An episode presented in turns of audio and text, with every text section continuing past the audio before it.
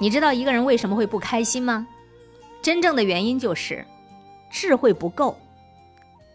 王阳明这一生历经坎坷，遭廷杖下诏狱，贬龙场，功高被忌，被诬谋反，可谓是受尽了命运折磨。放平常人那儿早就郁闷死了，但王阳明在生活中却一直保持积极乐观的情绪。王阳明在龙场的时候吧，跟他去的随从都相继病倒。只有他自个儿安然无恙。他自己说：“我来龙场两年，也被瘴毒侵害，但是我却安然无恙。这是因为我始终保持了积极的情绪、乐观的心态。我没有像其他人一样，看到这样的遭遇悲惨就悲悲戚戚的，又抑郁又哀愁，不开心。现代的科学也证明了，积极的情绪是有助于你身体健康的。一个人如果过得很开心、很快乐。”他的体内就会分泌出一种激素，这种激素呢就会提升他的身体状态。可是，如果一个人天天都想那些很愁苦啊、不得解脱的事情，抑郁、郁闷，那么他的身体状况一定会越来越差，越来越差。在赣州的时候，有一天陈九川病倒了，王阳明就对陈九川说：“生病这件事吧，你正确面对它确实很困难，你现在感觉如何呀？”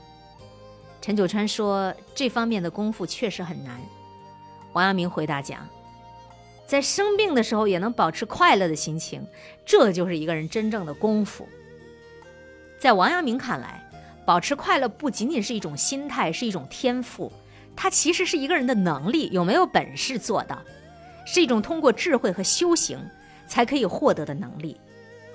王阳明正是通过他自己的智慧，在逆境当中保持了快乐的心境。所以在那个毒瘴到处都生病的地方，他能够生存下来，而且还修身治学，德业兼进，最终在龙场悟道，创立了心学。首先，一个人能活在当下，他才能快乐。王阳明说：“只存得此心常见，过去未来之事，你思考它有什么益处呢？”你白白的把它放在心里面，真的还扰乱了你。只要长存养此心，就是养我此时此刻的心境，就能够经常觉察到心的存在。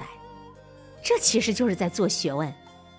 那已经过去了的事，还有那些都还没有到来的事，你想它有什么益处啊？这样子胡思乱想，只能够白白丢失你清明的本心。一个人要想活得快乐，就得有活在当下的智慧。曾经有人向马祖禅师去请教如何修行，马祖禅师回答就很简单啊：你饿了就吃饭，你困了就睡觉。这个人特别奇怪，说：“你这算什么修行啊？其他人也是这样做的呀？难道他们跟你一样用功吗？”马祖禅师回答说：“不是的，哪有所有人都这样在做呀？”好多人吃饭的时候想着睡觉呢，睡觉的时候想着吃饭呢，可我不，我吃饭的时候就是吃饭，我睡觉的时候就是睡觉，所以才不一样啊。王阳明曾经以此典故写过一首诗，说：“鸡来吃饭，倦来眠，只此修行玄更玄。说与世人浑不信，却从身外觅神仙。”可不是嘛？你睡觉的时候一定。七想八想，胡思乱想。你吃饭的时候一定忧虑这个，感叹那个。那脑海当中啊，一念之间就是几亿、几万个各种念头。这怎么能够好好修行呢？活在当下的这个时刻，专注眼前的这件事情，不要胡思乱想。这是需要你有定力的。专注于当下的人，不对过去做无谓的得失计较。对于未来尚未发生的事情，也不做杞人忧天的担心，他们的心明净而清明，所以他们是快乐的。心理学家也证明了，如果一个人能够专注于某一件事，身心就会处于一种非常和谐的安稳，很容易引发一种超然舒缓的喜悦感。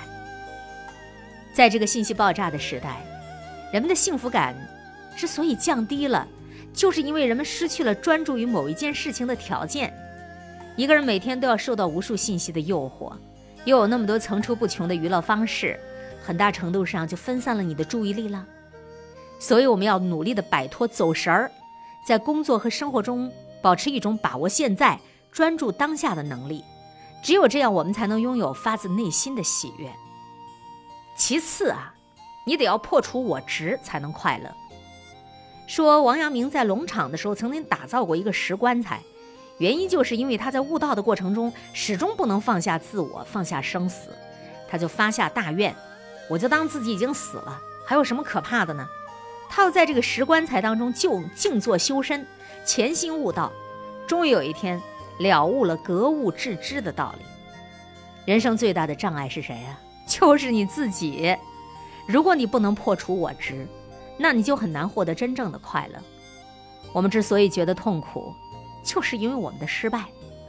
所谓失败，就是事情没有像我想的那样发展运行，事情到了最后并没有获得我预期的结果，所以呢，我就会痛苦。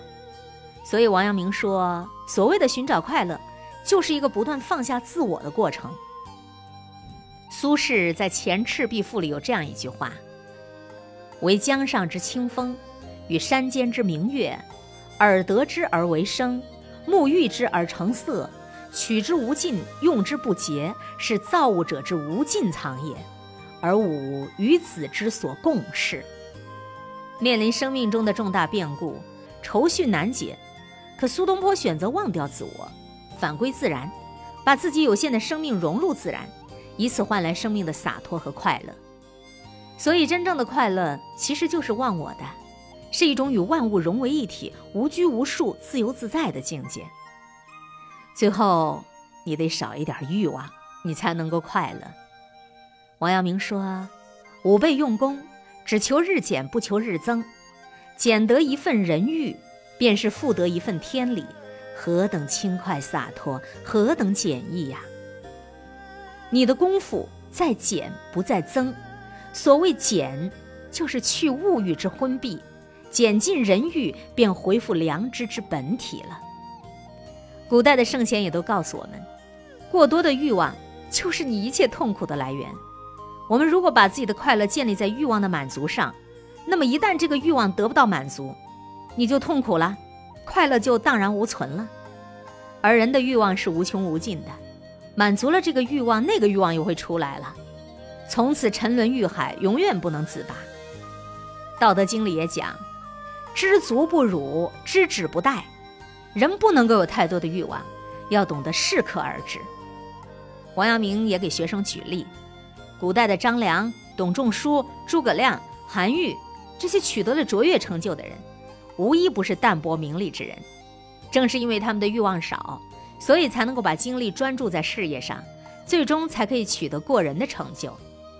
只有通过节制自己的欲望，才能减少心中的杂念。才能让心灵真正意义上沉静下来，让自己在欲海中脱身，做一些有价值的事情，如此，才能获得真正的快乐呀。